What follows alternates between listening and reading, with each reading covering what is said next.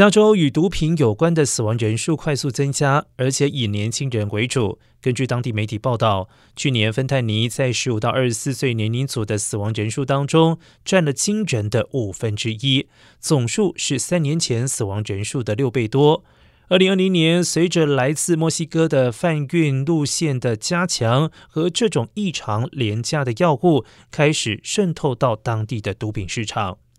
芬太尼过量服用导致加州约四千人死亡，比起前一年增加了一倍多。而去年加州所有药物过量的死亡率首次超越了肺癌，仅次于高血压、心脏病。